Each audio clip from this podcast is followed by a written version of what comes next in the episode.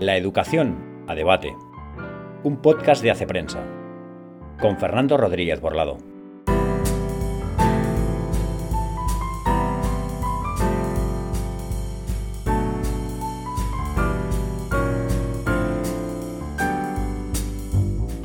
Muy buenas tardes y bienvenidos a un capítulo más de la educación a debate, el último capítulo de esta, de esta temporada, de este curso. Eh, para este último capítulo contamos con un invitado de excepción. Él es Thibaut Delval. Creo que he pronunciado bien el nombre, ¿es así, Thibaut? Sí, sí, es así, Thibaut. Perfecto. Eh, Thibaut viene del mundo del, derecho, ha estudiado derecho, luego también marketing, ha trabajado como abogado y en, consultorías eh, y desde hace unos años se ha dedicado más directamente, digamos, al mundo de la educación primero liderando un, proyecto de un grado universitario en liderazgo, emprendimiento e innovación, se llama Lane, y después como asesor, bueno, o después o al mismo tiempo, como asesor para diferentes eh, entidades educativas. Y eh, todo esto lo compagina con su labor como, como pensador, hoy vamos a hablar mucho de, pensar eh, como pensador y como divulgador, una labor que ha, que ha cristalizado, se puede decir, en su primer libro, hace un año, publicado hace un año, del que vamos a hablar hoy. El libro se llama Distraídos eh, y el subtítulo me parece que ya es suficientemente elocuente de la tesis que, se plantea, eh, porque el subtítulo es ¿Por qué pensamos tan poco y tan mal? No es propiamente, se podría decir, un, libro sobre educación, pero eh, creo que permite una reflexión interesante sobre qué parte de este problema y de la solución pues tiene que ver con, la educación, con las escuelas. En primer lugar, Tibot, eh, muchas gracias y bienvenido a la Educación a Debate. Muchas gracias por invitarme, es un, es un placer. Tibot, del libro que, que ha acabado recientemente, eh, se pueden sacar, la verdad, muchas enseñanzas, lo recomiendo sinceramente, eh, muchas enseñanzas para uno mismo, enseñanzas personales, ¿no? Sobre lo que yo creo que se podría llamar la higiene del tiempo, ¿no? Como, cómo, organizar bien los tiempos, como, como, en fin, eh, como pensar mejor, como pensar con más profundidad, con más rigor. Eh, también enseñanzas sociales, sinceramente. Me parece que el libro también tiene esa vertiente sociológica, incluso políticas, me atrevo a decir, porque, porque también hay una especie de, no sé, no sé llamarlo receta, pues no, no, es algo tan sencillo como una receta, pero en fin, creo que hay una guía interesante para el discurso político, ¿no? para que nos entendamos más y mejor. Eh, pero yo aquí, en este podcast sobre educación, pues obviamente me voy a centrar en lo que toca, que puede afectar eh, a la educación. Eh, Tibot, empiezo con la primera pregunta. Tu nombre se asocia a eh, pensamiento crítico. Pensamiento crítico y es, creo, una etiqueta con la que más o menos te sientes a gusto, aunque te he oído, no, te he leído, mejor dicho, matizar bien también esta etiqueta. Y en, el mundo de la educación, en el mundo de la educación, el pensamiento crítico es una de las competencias, ¿no? Ahora que está tan de moda este enfoque por competencias en, la enseñanza, el pensamiento crítico tiene muy buena fama. Es una de las competencias que en, cualquier plan educativo, en cualquier ley educativa, siempre aparece allí, ¿no? entre la nómina de las competencias que sí o sí, cualquier alumno tiene que, que alcanzar. Sin embargo, eh, y por eso quiero tu precisión, eh, a veces yo, como profesor, no, sé si te lo había dicho, Tibot, aparte de, periodista, también soy profesor, doy clase en, secundaria y en bachillerato, y a veces como, como profesor tengo la sensación de que em, en este punto del pensamiento crítico a veces eh, intentamos enseñar a correr antes que andar a los estudiantes. Me explico. Eh, a veces eh, queremos que lleguen al pensamiento crítico antes de enseñarles a, a pensar con, con calma, con rigor, con profundidad, ¿no? Pretendemos que tengan ideas creativas, que tengan ideas originales antes de, de que piensen bien, ¿no?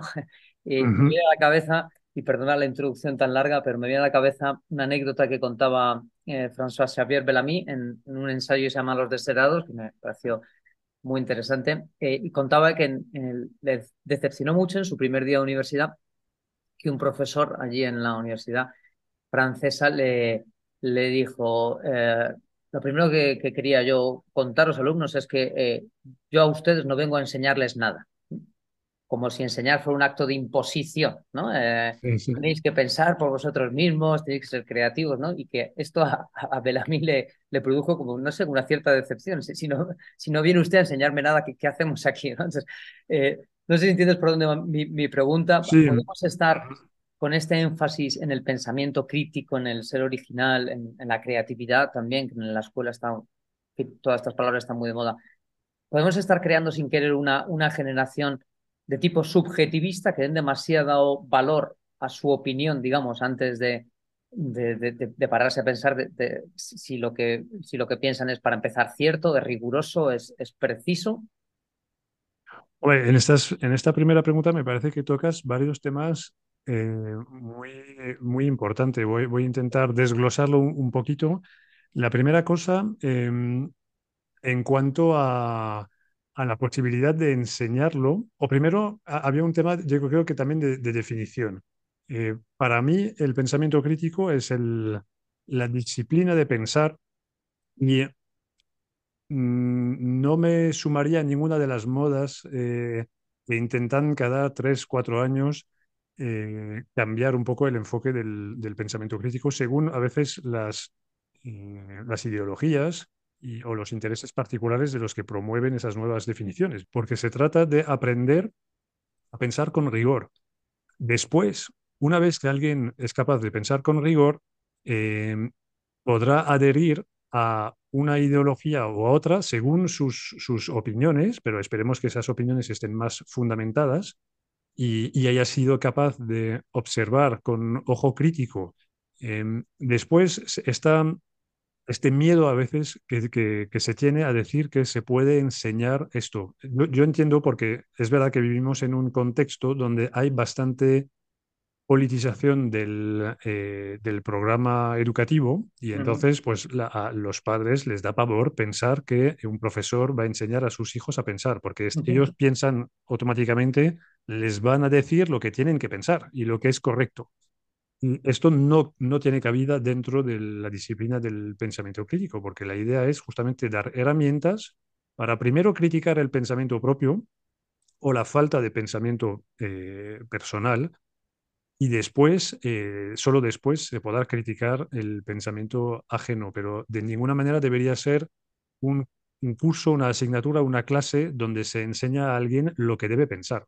Eh, y yo creo que es, es la, la, clave es pararse a tiempo, confiar en el, en el alumno eh, darle las herramientas para, para trabajar y, hay un momento hay que dejarle, dejarle volar o, la imagen un poco del, del, padre que enseña a un hijo a montar en bici, hay un momento hay que, hay que soltarle porque es que si no, no va a aprender nunca porque se va a recostar sobre las manos del, del, del padre todo el rato y no va a buscar este punto de equilibrio. Entonces, entiendo que es un poco difícil porque a veces pues proyectamos en los alumnos una falta de madurez, una falta de conocimiento, eh, pero es que no hace falta conocer todo para poder empezar a, mm. pensar. Eh, poco podemos pretender que pensemos, ni los alumnos ni nosotros, de manera perfecta. Siempre vamos a, cometer errores y, errores y de eso se trata, de ser por lo menos capaz de reconocer cuando nos hemos equivocado. Pero no, yo no soy partidario de em, retrasar el momento del pensamiento propio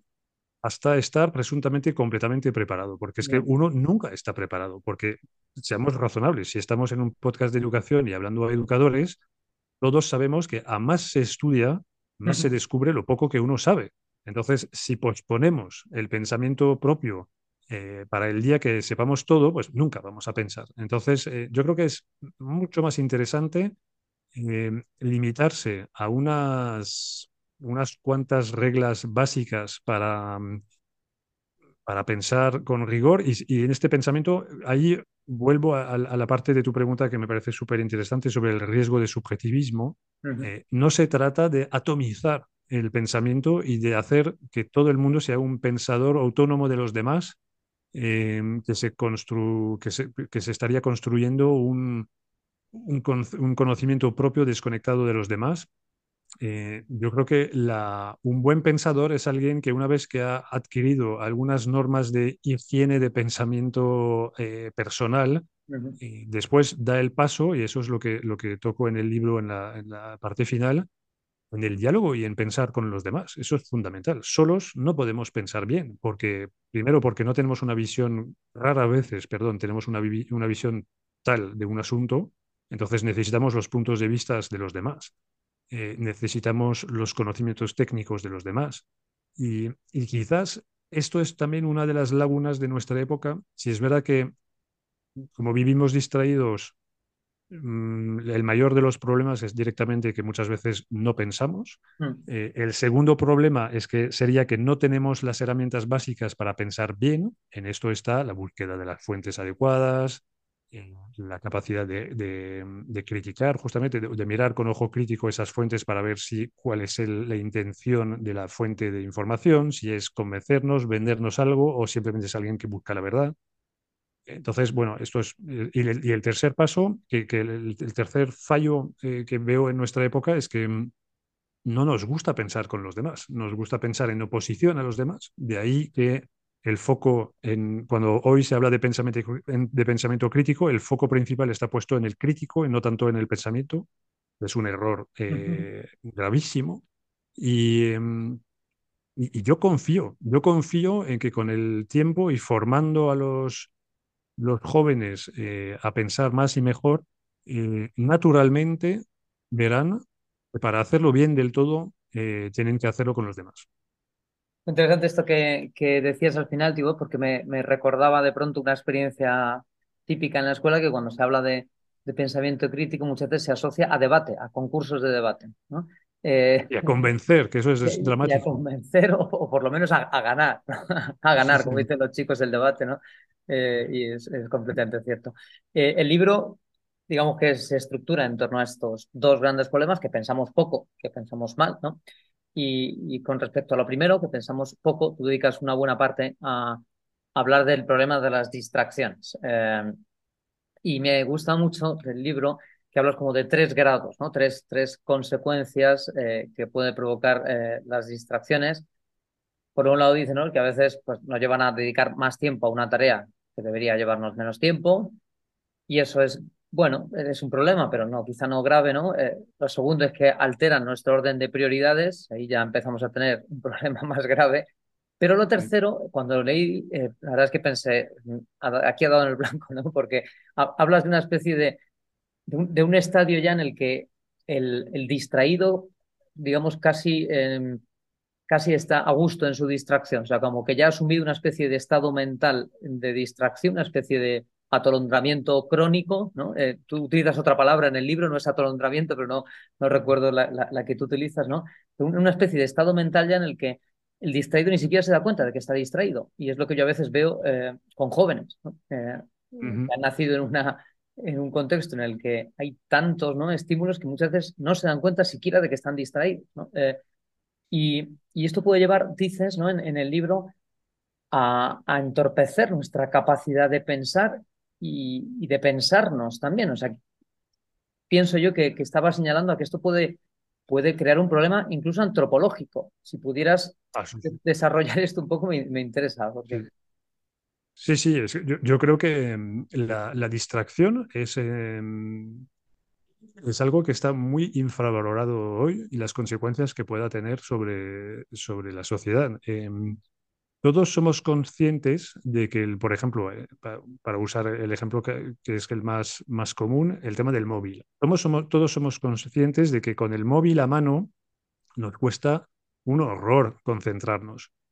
Eh, viendo una película, y eso que una película no es algo que requiera un, un esfuerzo de concentración muy grande, porque normalmente es algo que, que es bastante inmersivo, que, que, que te que capta tu atención, que te emboba casi. Y yo veo a mis, mis hijas, a veces con mi mujer, vemos una serie con las dos mayores y, y me fijo de que vienen a ver al, sal- vienen al salón con su móvil en la mano y no son capaces de ver un capítulo de una serie sin de vez en cuando echar un ojo al, al móvil. Y digo, pues es que si hasta viendo una película te distraes, que va a ser leyendo un libro. Y, mm, y, bueno, yo no soy neurocientífico, pero es que me gustaría ver eh, más profundidad de son- esos, en estas causas del- del- de la degradación de los resultados en comprensión a la, a la lectura, porque yo creo que es, realmente interrumpen ellos mismos su lectura tantas veces que, que pierden el hilo de lo que han, lo que han leído. Y entonces, bueno, eso ya es un, un paso más, porque ahí normalmente la lectura eh, puede ser por ocio y puede ser por búsqueda de información, estudio, aprendizaje. Entonces, cuando ya te distraes en el estudio, en el aprendizaje, las consecuencias ya empiezan a ser mayores. Después, habría un grado eh, adicional que ya no es propiamente vinculado, por ejemplo, al, móvil, que es más, ampliamos un poco, eh, hacemos un poco gran, gran angular y es em, lo que decías de las prioridades. Eh, si, si, estoy distraído, es posible que, em, que me meta cada vez eh, más en actividades que realmente no he elegido yo. esto lo vemos con el móvil, pero lo podemos ver con el ordenador, con las series, eh, que al final vemos cosas, dedicamos tiempo a contenidos que no hemos elegido, sino que un proveedor de contenido ha elegido por nosotros. Y esto ya eh, parece también anecdótico, pero cuando nosotros éramos jóvenes y veíamos la televisión, había que hacer un zapping con una, un mando, o incluso antes había que levantarse para cambiar los canales en la televisión. Y eso era algo proactivo. Tú ibas y ibas a elegir lo que ibas a ver.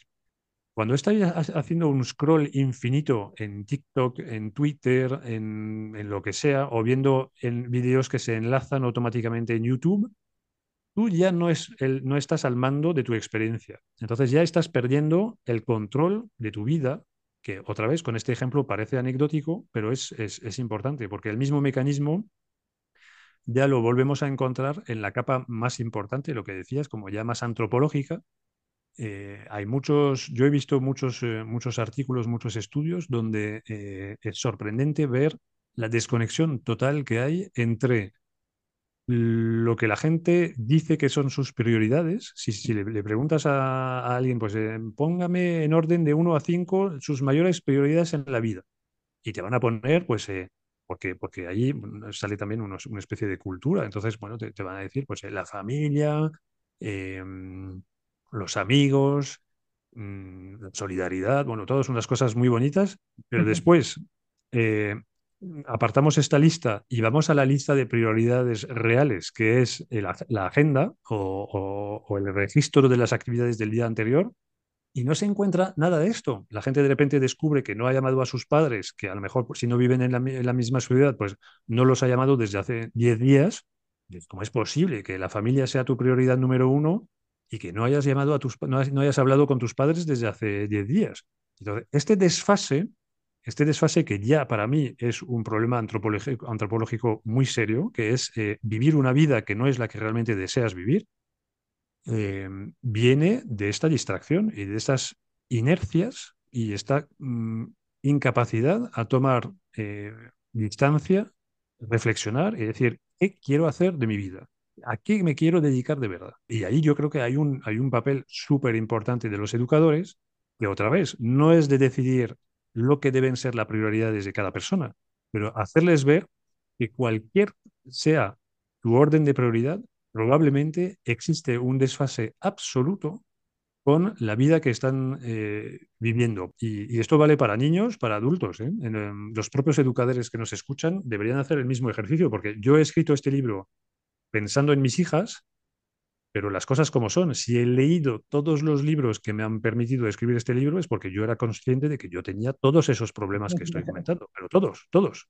Y, no es por haber escrito el libro que de repente estoy vacunado de por vida de todas esas cosas. Es en el momento en que bajo la guardia, vuelvo a caer en todas las trampas que enumero en el, en el libro. Entonces es un, es una lucha que tenemos que abrazar y, bueno, cada uno la tiene que llevar con las fuerzas que, tiene, y, pero es, para mí es fundamental y, yo creo que la, la, felicidad de las personas, que parece una palabra ahí muy mayor para un, un, libro que a veces parece, habla de las distracciones del móvil, y entonces en algunos aspectos puede parecer trivial, pero en el, en el fondo de la cuestión lo que está en juego es la felicidad y la dignidad de las, de las personas, no nos, no nos equivoquemos. A veces nos preocupamos sobre eh, cosas como eh, el aprendizaje de idiomas extranjeros, la elección de sus estudios, su, media para que puedan elegir las cosas, los estudios que nos parecen más eh, prometedores. pero os lo digo de verdad, la batalla está en el campo de la atención. Si nosotros no somos capaces de formar a, a hijos y alumnos que son capaces de controlar su atención, eh, el resto eh, va, a ser, va a ser anecdótico.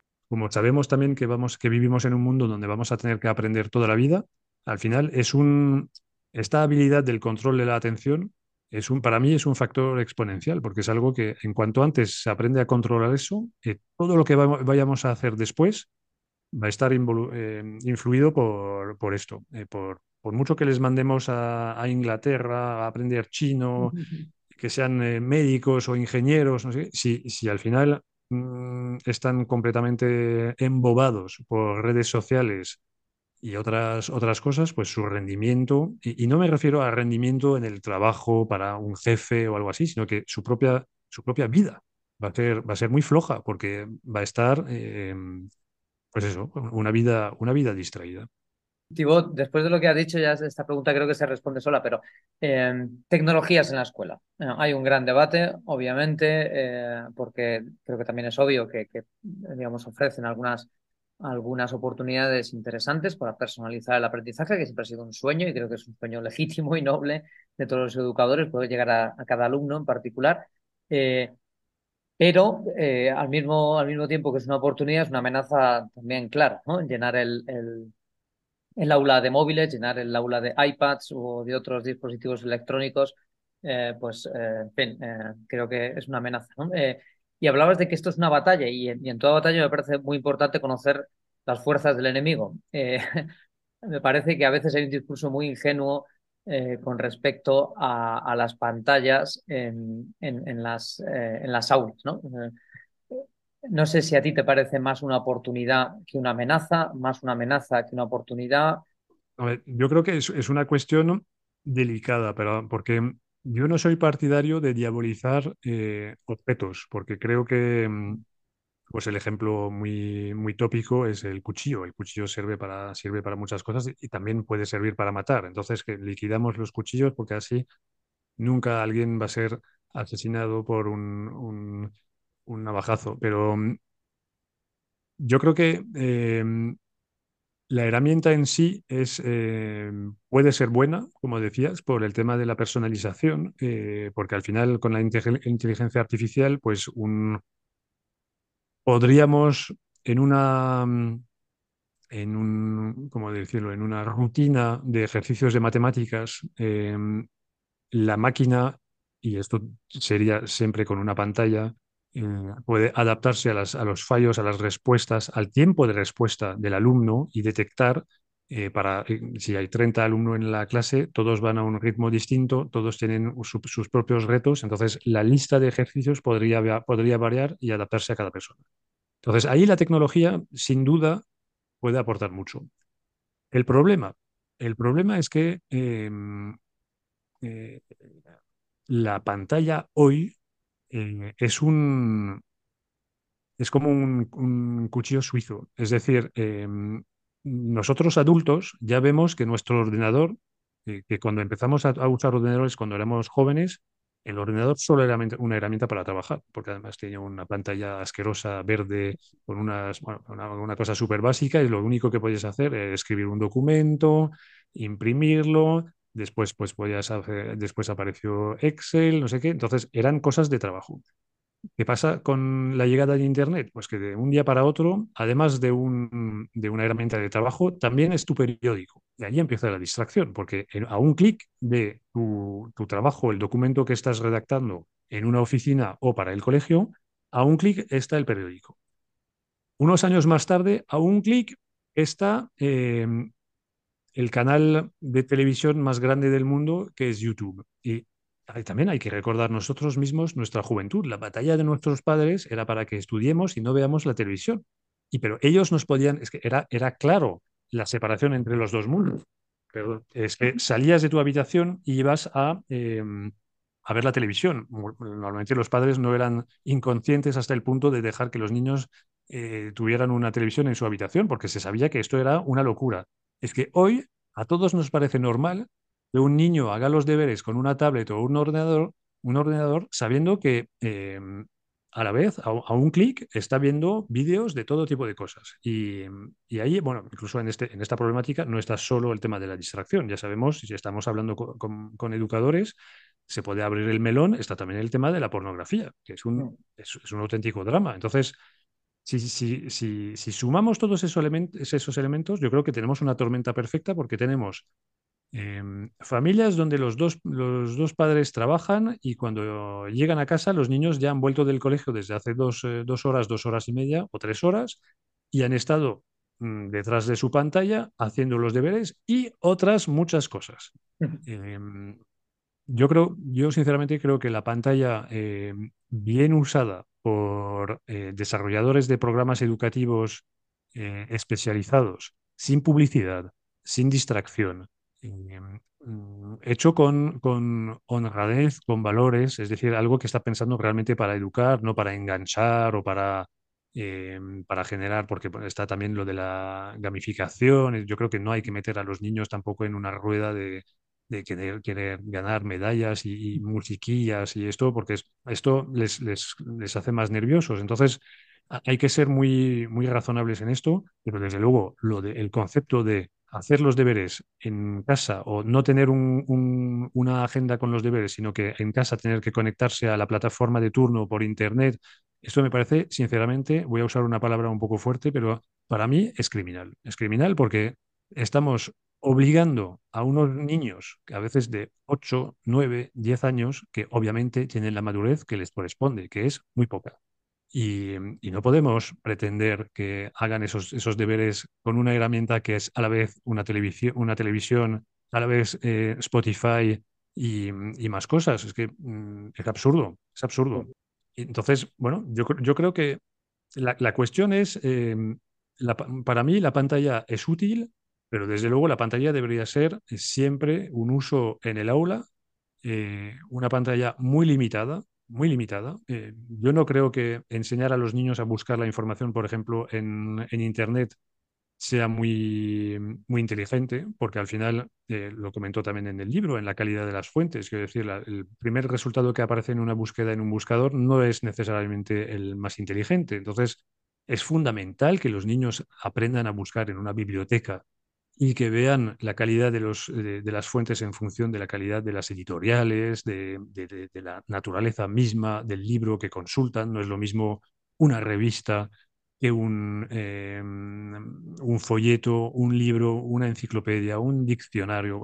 Esos son, son, y si lo ves que es distinto en papel, después entenderás que todo esto está a tu alcance en Internet, pero sabrás lo que es. Pero si empiezas por Internet y empiezas por Google, y ahora empiezas por ChatGPT, es una, es una locura, porque ya no hay transparencia, no hay esta sensación, no, no es, muy difícil en una pantalla que un niño vea que hay una diferencia de, relevancia entre un resultado en la página de la RAE y en la página de un blog, de una cosa rara. Y yo creo que se, ha confundido el, el, uso de la tecnología con la capacitación en el ámbito tecnológico. Se ha hecho creer a los padres y a los profesores que por meter un ordenador una tablet o un, smartphone en manos de un, niño muy joven, eh, se iba a hacer un, un, genio digital. Y, es absurdo, es absurdo porque si es verdad que cuando Mark Zuckerberg tenía eh, ocho años, dejarle un ordenador a él era garantía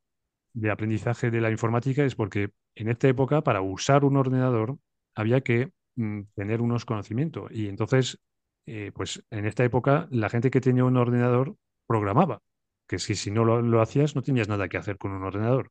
Hoy los niños pueden usar una tablet o un móvil durante semanas y no aprender absolutamente nada, no aprenden a programar. Es que jugar al Candy Crush durante eh, siete años solo te hace más idiota. Me parece muy interesante, lo decías también antes, ¿no? que, quizás la, primera labor que tiene cualquier educador, sea un padre o sea un profesor en la escuela, es hacer consciente al, alumno ¿no? de, las propias limitaciones del pensamiento. Creo que por ahí se empieza el, pensamiento crítico. ¿no? Em, y yo esto lo asocio a, la redacción. A veces... Em, a veces yo no soy capaz de hacerles ver a mis estudiantes eh, la, falta de lógica de sus razonamientos hasta que no les pido que escriban. Eh, como, como el escribir, eh, digamos, te pone, te pone enfrente de tu propio razonamiento, lo ves objetivado, ¿no? Lo, ves fuera, se hace como más patente, al menos en, mi experiencia, ¿no? Eh, se hace más patente que en, la conversación la falta de lógica o de precisión de los argumentos de, cualquier discurso. Y sin embargo, y aquí yo creo que hay un problema, ¿no? Tengo la sensación de que cada vez se les hace redactar menos en la escuela. Eh, y, me parece que se pierde una, una oportunidad fantástica para entrenar la lógica. Sí, yo estoy de acuerdo y mm, quería insistir en algo o poner un, un preliminar a mi respuesta para que la gente no, no me malentienda. Em, yo no tengo ni un ápice de nostalgia. Yo creo que no ha existido nunca una época perfecta y no tenemos que volver para atrás.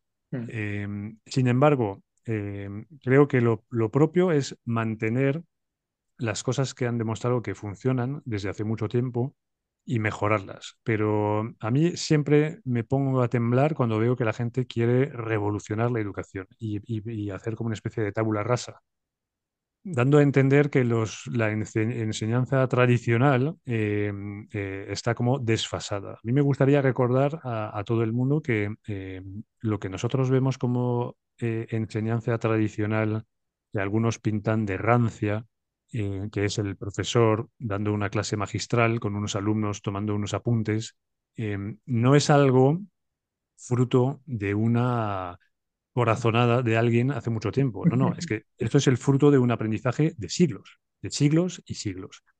Y me parece de una arrogancia tremenda toda esta moda que tenemos ahora de querer que los alumnos descubran todos ellos mismos. Pero eso es, es de un impráctico eh, inconmensurable para mí es la negación de la civilización. La civilización es pasar de una generación a otros lo que hemos aprendido y, querer tirar esto a la basura es, es, es un suicidio, es un suicidio. Yo creo que es un grave error hacer creer a los alumnos eh, que pueden aprender sin un profesor. Porque sí, se, puede aprender con un sin un profesor. Y, y, a veces, para un saber hacer, es importante porque el hacer requiere justamente de que en algún momento el profesor se quite del medio. Y en, los estudios como más, más clásicos, en las disciplinas más teóricas, es lo mismo. Eh, geografía, historia, matemáticas, lengua. Eh, el papel del profesor que eh, permite al alumno adquirir unas bases y después coger el gusto de crear, de aprender por sí mismo para desarrollar la curiosidad, todo eso me parece muy bien, pero como un, un anexo. Pero por ejemplo, yo, siempre me, quedo pasmado, veo una de mis hijas en una universidad muy buena de, Madrid, que la mayoría de sus trabajos en la universidad eh, los tiene que hacer en grupos. Y me, queda eh, completamente descolocado porque digo, es que, ¿pero qué se aprende con esto? Es que para aprender a trabajar en grupo, que la gente se apunte a un deporte de equipo. Pero es que no es el papel de la universidad de aprender a la gente a colaborar para lograr juntos una meta común. Esto, para esto están eh, los Boy Scouts, el deporte, otras cosas, pero en la universidad tienes que aprender a desarrollar tu propio conocimiento. Entonces, lo que vemos ahora es que con este pretexto de trabajar en grupo, realmente se comparten el trabajo, hacen cada uno una parte, entregan unos trabajos que son unos puzzles inconexos, insufribles, con eh, estilos que no tienen nada que ver, eh, mm, agujeros entre una parte y la otra enorme. Ellos mismos no saben lo que ha escrito el anterior. Una vez que lo entregan, tampoco lo han leído, lo que ha escrito el otro. Es, absurdo. Y como decías, es que es el tema de la escritura. Eh, incluso cuando les pedimos hoy trabajo escritos, si es una suma de copy-paste, eh, no significa para nada que hayan pasado por el proceso lento de la escritura y del pensamiento para definir lo que es básico para pensar, que es una estructura es decir, una introducción en, la parte que presenta el problema, la parte que presenta las distintas soluciones que se han querido dar y la parte que con un ojo crítico define cuál es la mejor solución. Eh, pues este tipo de cosas que los franceses, me consta que en el, en el mundo, ni siquiera en, Bélgica ¿eh? tenemos esa costumbre, pero los franceses están como súper em, em, eh, enamorados de su eh, tesis, antitesis, síntesis, que lo, lo, meten en la cabeza de, de, los, de los jóvenes. Y, y esto es, eh, es, algo, es algo fundamental. Yo creo que eh, deberíamos recuperar, aunque sea en una, en una versión actual, pero este, esos ejercicios que permiten estructurar el pensamiento. Eh, entonces estoy bastante escéptico con eso. Y no digo que no haya que hacer nada novedoso en la educación, ¿eh? para nada, porque al final, pues mira, la, cultura, las generaciones cambian, eh, cuesta captar su atención, entonces no digo que no, no, tenemos que cambiar nada, pero desde luego, ojo a la hora de, validar innovaciones pedagógicas que, que son novedades, pero no innovaciones. Una innovación es algo que aporta valor. Eh, novedades, yo, puedo inventar novedades educativas eh, pues eh, tres a la semana si me pides.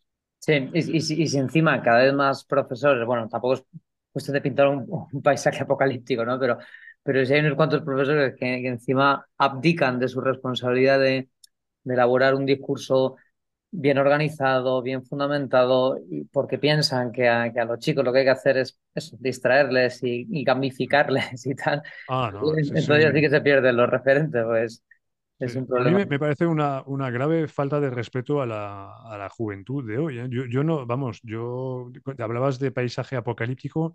Eh, yo me niego en pensar que son más tontos ahora o más eh, irresponsables o Sinceramente, yo creo que la, materia prima me parece que es eh, así exactamente la misma que hace 50 años. Eh, nos tenemos que mirar en el espejo. ¿Qué, hacemos nosotros para que esto derrape tanto? Yo creo que efectivamente transformar la sala de clase en una especie de circo donde eh, hay que meterle humor, color y, sonido en unas slides de una presentación. Digo, pues esto es que ¿quién, ¿quién es culpable de la distracción en la clase, de la falta de, de estructura en la mente del, alumno, pues eh, eh, mirémonos un poco al, espejo y no, no creo que los niños necesiten un circo para aprender matemáticas. Em, quizás por las actividades que tengan fuera del aula estén más nerviosos. Es verdad que hay una especie de epidemia, epidemia de, déficit de atención. Eso no, yo no soy médico, no sé de dónde viene esto, pero es, es, un, dato, es un, es un dato real. Algunos dicen que en nuestra época no estaban diagnosticados, mm. pero sinceramente cuando yo recuerdo la sala de clase de mi infancia, es que nadie se levantaba de la silla. Pero incluso el mm. más trasto, el que después en el recreo era el tío más gracioso y más movido, no sé qué, en clase no se movía, pero en absoluto. Y tampoco teníamos a un profesor que daba ahí golpes, o sea, es que no, no, se trata de, de decir que antes estábamos aterrorizados y sentados en la silla porque pensábamos que de mover un dedo nos iba a caer algo. No es así, no es así. Entonces, eh, pues, eh, no sé, eh, un poco de, autocrítica y, no querer siempre, yo creo, ser el más original o el más, iba a decir, que no es, no es innovación, el más novedoso o creativo, sino que introducir novedades cuando sabemos que aportan valor. creo que la, palabra arrogancia, ¿verdad? Eh, está muy bien traída porque detrás de mucho discurso, digamos, buenista o facilista en la educación, en el fondo hay, hay un planteamiento bastante arrogante, bastante arrogante. y, y, otro problema parece que, bueno, ya lo hemos tocado, ¿no? Pero es la falta de profundidad, porque a veces es que es que ya no saben eh, los alumnos eh, cómo construir, o sea, les falta la materia prima, por decirlo así, para, para armar un discurso. Y se adelgazan los currículums, eh, se van ¿no? quitando temas de, los temarios, entonces, claro, al final también acabas, pues eso, enseñando pura dialéctica y tampoco se trata de eso. no, no, pero dices, es curioso porque dices, se adelgaza currículum. Yo creo que hay una parte también de responsabilidad y ahí me, me meto otra vez en, yo mismo en el, bajo los, los focos y de la, de la acusación es em, el papel de los padres, que a veces yo escucho a, padres y yo mismo he tenido esta tendencia, eh, ahora he, vuelto un poco de ahí, pero he cometido este, este error de querer que el colegio lo enseñe todo a los niños. Eh, chino, em, trabajo en grupo, empatía, no sé, es que la lista es infinita. Yo, es curioso porque es uno de, los temas, debe ser algo que genera mucha fácilmente interacción en, Twitter. Yo veo cada vez, cada, cada tres semanas hay alguien que cuelga algo de eh, cuáles son las 10 asignaturas eh, que debería haber en el colegio. Y ves que la gente tiene una creatividad, pero te ponen 10 en, las cuales a, duras penas hay una o dos que son del temario actual. Es decir, es imaginación inagotable de, querer meter más cosas. Y digo, ves que el problema quizás es que pensemos que todo se aprende en el colegio, pero es que no, es que nunca ha sido así. El colegio es para aprender algunas cosas eh, y, después están las familias, están eh, la vida, están las actividades extraescolares, los libros, los, mm, los golpetazos de la vida, bueno, muchas cosas, pero Claro, si para meter el pensamiento crítico tenemos que quitar el, horas de matemática, pues yo ya, incluso yo diría que mejor que no. Em, em, y, eso es un, es un temazo, porque yo creo que eh, quizás el fruto del, éxito de la enseñanza, de la eh, enseñanza que se daba hace mm, años es que, si no me equivoco, había menos materias. Mm. Entonces, mm, los niños salían de la escuela primaria con unas bases muy sólidas en matemáticas y en lengua. Pero es que esos son los dos lenguajes que les van a acompañar toda su vida. Y si esto lo tienes claro y, fuerte, con unas bases sólidas, después puedes eh, aprender y aprender y aprender y aprender y acumular los, conocimientos que se van a apoyar en, esta famosa base tan sólida que decía. Pero si multiplicas ahí al infinito los, los, las materias y que el niño sale siendo mediocre o flojo en, en todo, en todo pues es difícil, es difícil que después pueda soportar eh, eh, unos conocimientos más, eh, más pesados, ¿sabes? Mm. Entonces ahí yo creo que es, em, pues volvería muy al, inicio de nuestra entrevista y que sea la primera pregunta. quizás la clave es otra vez es pensar juntos, el diálogo, evitar esas corazonadas y que sea un combate de un lobby para meter una asignatura de TIC donde se aprende a jugar con un móvil eh, en detrimento del profesor de matemáticas. Em, no, no, es que mm, tenemos que hablar todos juntos para definir en qué orden hay que hacer las cosas, eh, qué aporta al niño la claridad de ideas de tener una agenda a lo mejor con menos materias durante los primeros años. Yo Vamos, mm, desde luego, el problema, en, el problema en España es que cada, mm, cada cuatro años llega un gobierno nuevo que se siente obligado, no sé por quién, ¿eh? no sé por quién, porque yo como padre no lo exijo, dudo que los profesores lo exigen, porque es un, lío tremendo para ellos, pero reinventar la educación cada cuatro años es de locos. Sí, sí, sí estoy completamente de acuerdo en esto. Eh, toca simplificar y para eso hay que hablar, efectivamente, y una vez más, eh, fijar prioridades. Ha salido antes la palabra prioridades, pues leer, escribir, eh, aritmética, que aprendan a razonar, que aprendan, parece que es cuestión de, centrarse en lo básico. Tibot, es una pena que se nos agota el tiempo porque la conversación podría dar para mucho más. Y, nada, eh, sí que voy a recomendar, por supuesto, a todos los que nos escuchan que lean el libro porque, porque además es un libro en el que aparte de, este, digamos, de este sustrato de, ideas de fondo, hay muchos ejemplos concretos que a mí me han parecido de verdad eh, que dan en el clavo. Los ejemplos están eh, escogidos perfectamente. creo que todos nos vamos a ver reflejados en, en, muchos de los ejemplos que se cuentan en el libro. Y es un libro para hacer pensar. Y a padres, por supuesto, a profesores, sin ninguna duda, ojalá a muchos jóvenes también, eh, que les sirva para pensar y que les sirva para fijar prioridades y para recuperar su libertad, en el fondo para recuperar su libertad, que es de lo que, de lo que se trata. De eso se trata, exactamente. Tibot, pues eh, muchas gracias, ha sido un, un placer. Gracias a ti. Y hasta aquí el capítulo de hoy, en realidad la temporada, la segunda temporada de la educación a debate. Espero que hayáis disfrutado de estas, de estas conversaciones, de estos diálogos, tanto como lo he hecho yo.